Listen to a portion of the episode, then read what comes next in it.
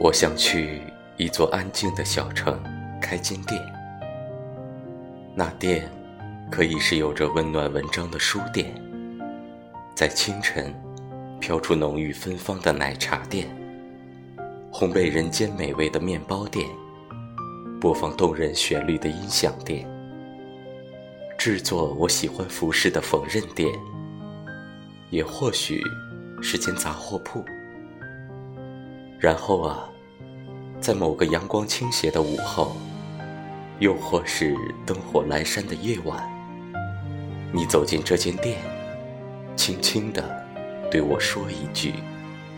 好久不见。”